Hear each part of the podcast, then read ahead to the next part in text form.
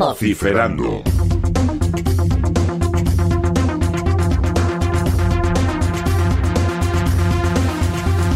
Isaac Baltanás, buenas tardes, buenas noches, buenos días. Hola, muy buenas, Antonio, ¿cómo estás? Muy bien. Hazme tu ficha técnica. Mi ficha técnica sería prácticamente la de productor, si quieres, y, y locutor de contenido sonoro en general.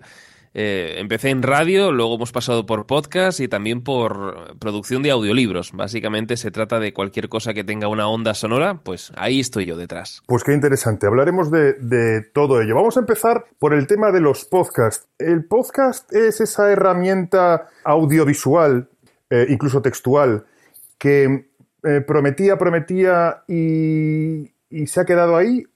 ¿O ya estamos entrando en alguna otra, en algún otro momento?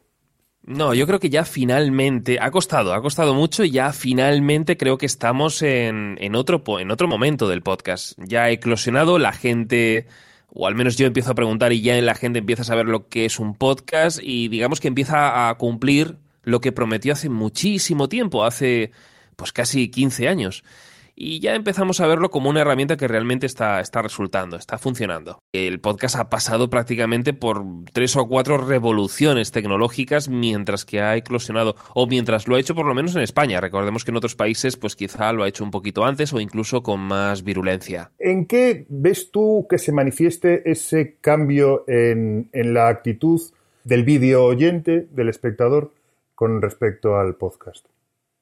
Hay un cambio de actitud, por cierto, quería decirte que sí, que tienes razón, ¿eh? el podcast, aunque generalmente lo vemos o lo, lo, entendemos como audio, como tú decías, pues también puede transportar vídeo o incluso texto en algunos casos. Pero ha habido un cambio de actitud desde el usuario porque mm, Ahora ya acepta por fin consumir contenidos que no tenga que ser música explícitamente. Entonces cuando se trasladan de casa al trabajo o hacen este tipo de cosas, empiezan a entender que hay una alternativa a algo, que aquello, aquello que era la radio, bueno, pues no tiene por qué ser así. Pueden escuchar podcasts, pueden escuchar cosas que realmente les interesan, que son de micronicho, ¿no? Que es la palabra digamos, fetiche dentro, de, dentro del podcast. Yo creo que ese es el principal cambio de actitud. Escuchar algo, un contenido sonoro, que no tiene que ser algo genérico, sino que por fin puedo escuchar un podcast de triatlón, o un podcast de comida vegetariana, o un podcast de, de cosas muy, muy, muy concretas. Aunque efectivamente estamos hablando de un avance en la percepción del podcast, todavía hay una mayoría de gente que no sabe lo que es el podcast. ¿Cómo les explicarías tú ¿Cómo explicaría Isaac Baltanás lo que es un podcast, las ventajas y los inconvenientes, si los hubiere? Bueno, la manera más fácil, desgraciadamente, y es así, sabes que para que explicar algo que antes, bueno, algo que no existe o que no ha existido hasta ahora, lo mejor es retrotraerse hasta algo próximo que más o menos sitúe el punto de, de referencia. Y así, por comparación, eh, más o menos, digamos, pueden entenderlo mejor. Lo que no podemos hacer es explicarles algo como concepto abstracto. ¿Qué es un podcast? No, un podcast es un formato de audio por suscripción donde tú puedes escuchar contenidos interesantes. Aunque es una definición técnicamente correcta, realmente esto no le diría nada, por ejemplo, a mi abuela o a mi madre. Más bien lo que habría que decirle es, oye, ¿te acuerdas de... Bueno, ¿sabes lo que es la radio? ¿O sabes un poco cómo funciona la radio? Sí, pues ahora imagínate esto pero sin la desventaja o sin el inconveniente de estar atado a un marco temporal o a una zona geográfica, que es una cosa que suele suceder con la radio, por ejemplo, a través de FM, ¿no? Pues imagínate que lo puedes escuchar en cualquier lugar y en cualquier momento. Pues ese sería un poco la, la definición de un podcast. Eso es lo que yo le diría a una persona que no tiene ni idea de qué es, eh, qué significa un podcast. Decías que eh, la gente ahora está eh, yendo a Internet por contenidos y está dejando un poco, no a un lado, pero, pero sí viendo otras cosas, no solamente música. Eh, la música básicamente la consumen eh, los jóvenes, los contenidos mm, van entrando muy poquito a poco. ¿Es mi percepción o, o estoy equivocado en ese aspecto? Porque de hecho el podcast es un invento, entre comillas, para gente joven y tirando ya, digamos, a los 45, 50, yo me voy a incluir que soy de 52, pero ya estoy en, el límite por arriba, ¿no? Lo que hay que entender también es de dónde venimos. Y entonces venimos de mm, un país, ¿no? España, hablamos de España en este caso, es un país que mm, tradicionalmente ha escuchado radio muy poco, mucho menos incluso que, que otros países, y que lo que hace es generalmente escuchar radio a partir de los 30 y hasta los 60 y o 50 y si quieres.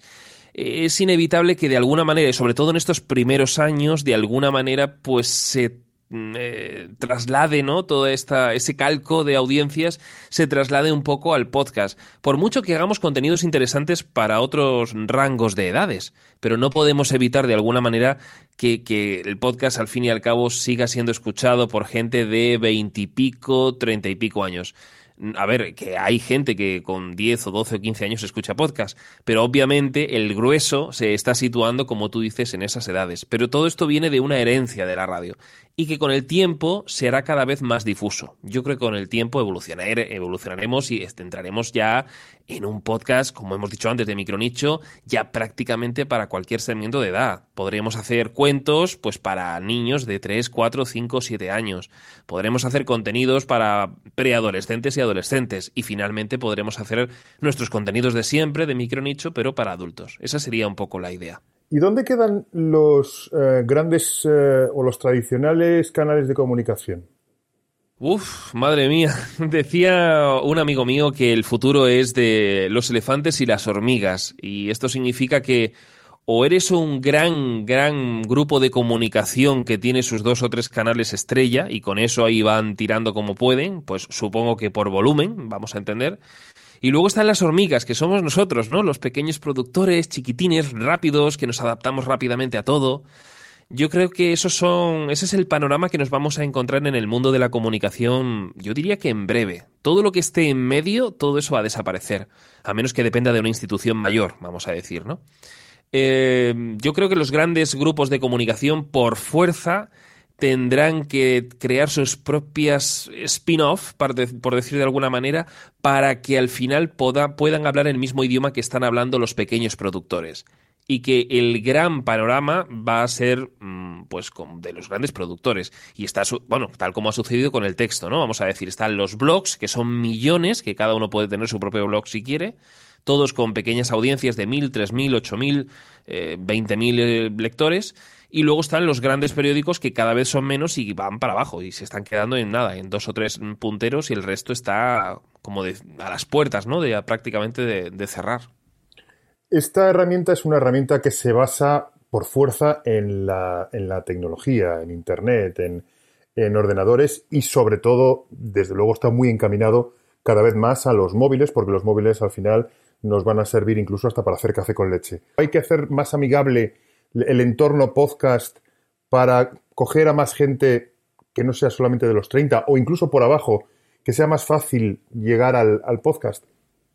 Sí, sin duda, sin duda. Hay, hay una parte que es inherente y yo creo que es inseparable, que es la parte en la que eh, un podcast depende de una aplicación para poder entrar dentro de las plataformas móviles y esto pues es algo que tiene que ser así. Y me parece bien porque debe tener sus buscadores y sus funciones y sus retrocesos y avances y todas estas cosas y funcionalidades que tienen las aplicaciones para escuchar un podcast y me parece genial pero yo creo que cualquier productor de podcast debería plantearse también una puerta de acceso para las personas que no tienen esa facilidad para con la nueva tecnología. Obviamente lo que no podemos hacer es, eh, no sé, pues coger un podcast y decirle, toma, escúchalo en la radio, porque entonces lo que estamos haciendo es salirnos de las capacidades y de las bondades que tiene el podcast. Pero yo sí, por ejemplo, una cosa que mi madre sí que puede entender perfectamente y que, y que a veces me ha servido, es darle una página web. Es decir, mi podcast, Podcast Pro, se puede escuchar en, en una aplicación o se puede escuchar en, en iTunes, se puede escuchar en muchos sitios pero mi madre no sabe descargar esa aplicación y utilizarla. Lo que sí sabe hacer es entrar en Internet. Entonces yo le digo a mi madre, mamá, mira, eh, entra en Internet y pon la página escucha.audio. Y entonces mi madre entra en escucha.audio y lo que sucede es que se abre una página web que es una landing muy sencilla con un play que directamente se autorreproduce y lo que hace es reproducir el último episodio de Podcast Pro, por ejemplo. Bueno, estos medios de accesibilidad, digamos, son las puertas secundarias para todas esas personas que lo de las aplicaciones pues no lo llevan demasiado bien. Esa sería una idea. Vociferando. El podcast, lo hemos hablado muchas veces, es esa herramienta, ese medio de comunicación para escuchar en el móvil o para escuchar en el coche.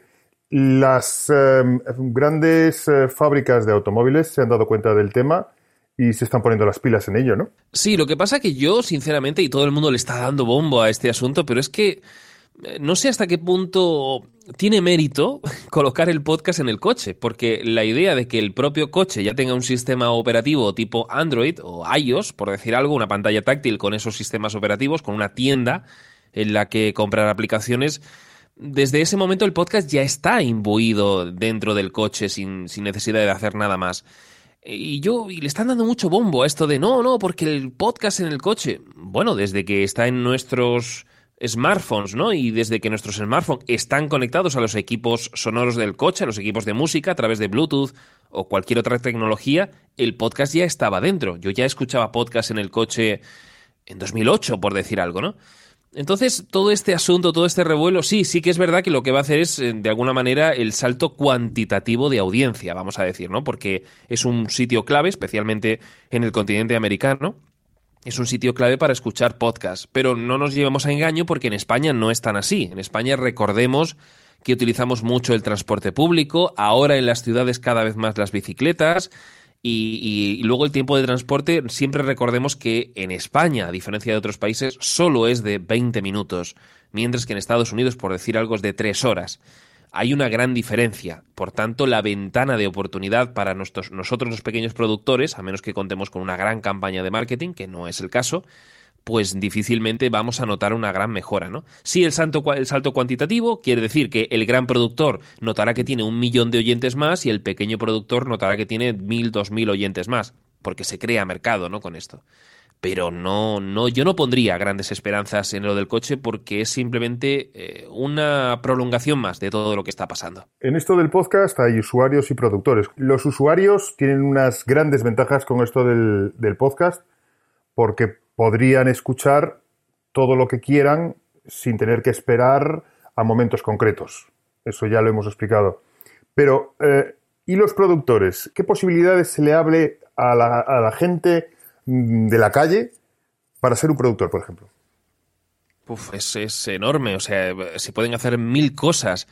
Del mismo modo que con el blog ha habido un salto y ahora todo el mundo puede generar su contenido y de hecho en este momento prácticamente todos los modelos de negocio del blog están girando en torno a la generación de contenido, el content marketing, ¿no? Eh, con el podcast va a suceder exactamente lo mismo. De repente tenemos a un veterinario que nos puede trasladar sus conocimientos a través de un podcast. No necesita dedicarse a escribir y estar tres horas escribiendo un podcast, porque claro, perdón, un blog, porque claro, para escribir un blog hay que tener cierto talento, ¿no? Hay que tener una cierta paciencia también. Mientras que con un podcast eh, bueno, esto es un poco herejía lo que voy a decir, sobre todo para el mundo de la locución, pero con un podcast en un momento dado y con la determinada eh, formación, vamos a decir, un curso de locución mínimo, un veterinario, un arquitecto o un, no sé, cualquier persona, que cualquier profesional, ya sea que tenga un oficio o una profesión, puede aportar su conocimiento al mundo, por un lado. Segundo, aumentar su marca personal o su marca profesional a un nivel exponencial directamente. Y en un tercer lugar, obviamente, lo más importante, aportar un valor a, este mundo a través del sonido que antes, pues hasta ahora de hecho, no hemos tenido, ¿no? Entonces es que se abre un mundo dantesco, no como usuario, sino como productor. Y por supuesto como usuarios que, bueno, es que tenemos un canal más de información. Mis hijas, que son muy jóvenes, quieren ser youtubers. ¿Cómo las convenzo para que sean podcasters? De audio en este caso.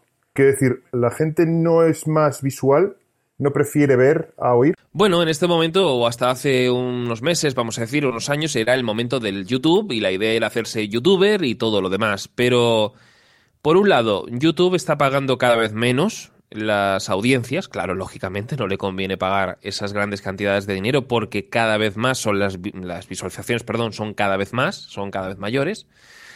En segundo lugar, habría que explicarles que la voz tiene un componente emocional grandísimo que a veces no se tiene con el YouTube.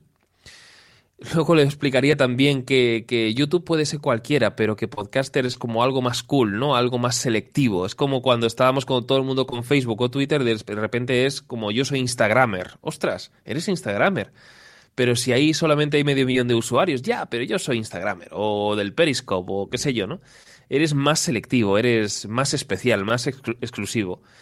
Y luego hay otra cuestión ya práctica, que es que para hacer un canal de YouTube, yo cada vez que voy a hacer un vídeo en YouTube es una locura, me lo pienso tres veces.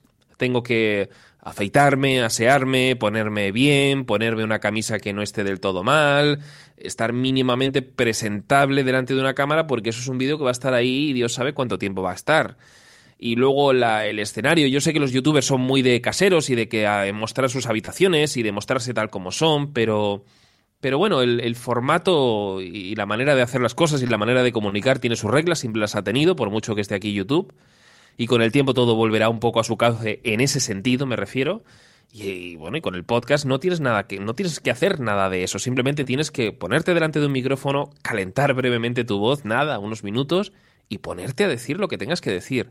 O sea que en un sentido práctico yo diría que es la mejor de las ventajas. Tenemos el sentido práctico y el sentido emocional. La conexión con una voz no tiene nada que ver con el hecho de ver un youtuber. Un youtuber es casi lo tratamos, bueno, y esto nos pasa, ¿eh? cuando vemos a alguien a través de la pantalla, para nosotros es un objeto. Es algo que vemos y que está ahí que nos entretiene. Cuando conectamos a nivel sonoro, eh, a nivel emocional con una voz, es alguien que nos acompaña. Más o menos estas serían las diferencias.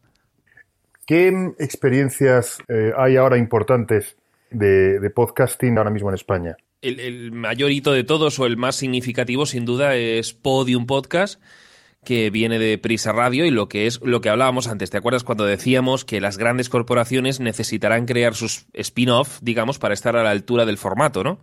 Que, no sé, la cadena ser por sí sola, crear una plataforma de podcasting, pues a lo mejor no tendría la misma penetración que si lo hacen tal como han decidido hacerlo, que me parece genial, que es crear un contenido sonoro específico para el podcast. ¿Por qué? Pues porque los planes de marketing no son los mismos, los productos que tienes que vender no son los mismos. Y, yo destacaría en primer lugar Podium Podcast, esa es una.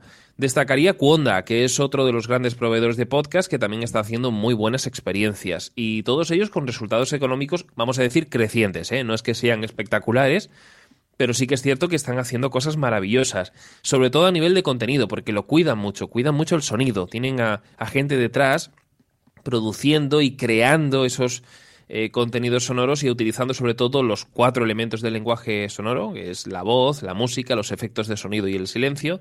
Los utilizan a partes iguales como quien dice y hacen todo lo posible para pintar con sonidos. Y yo diría que son los hitos donde podíamos empezar a fijarnos. Esa es un poco una idea. Vociferando. Quiero ser un usuario de podcast. ¿Qué tengo que hacer? Lo primero es descargarse una aplicación de podcast. Por ejemplo, Pocket Cast o mm, Pod Addict o no sé, en iOS sería Overcast. Esa sería la primera cosa que hay que hacer.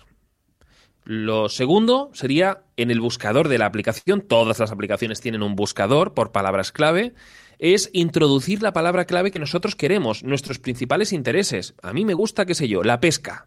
Pues ponemos pesca y entonces aparecerán todos los podcasts que están relacionados con esa temática.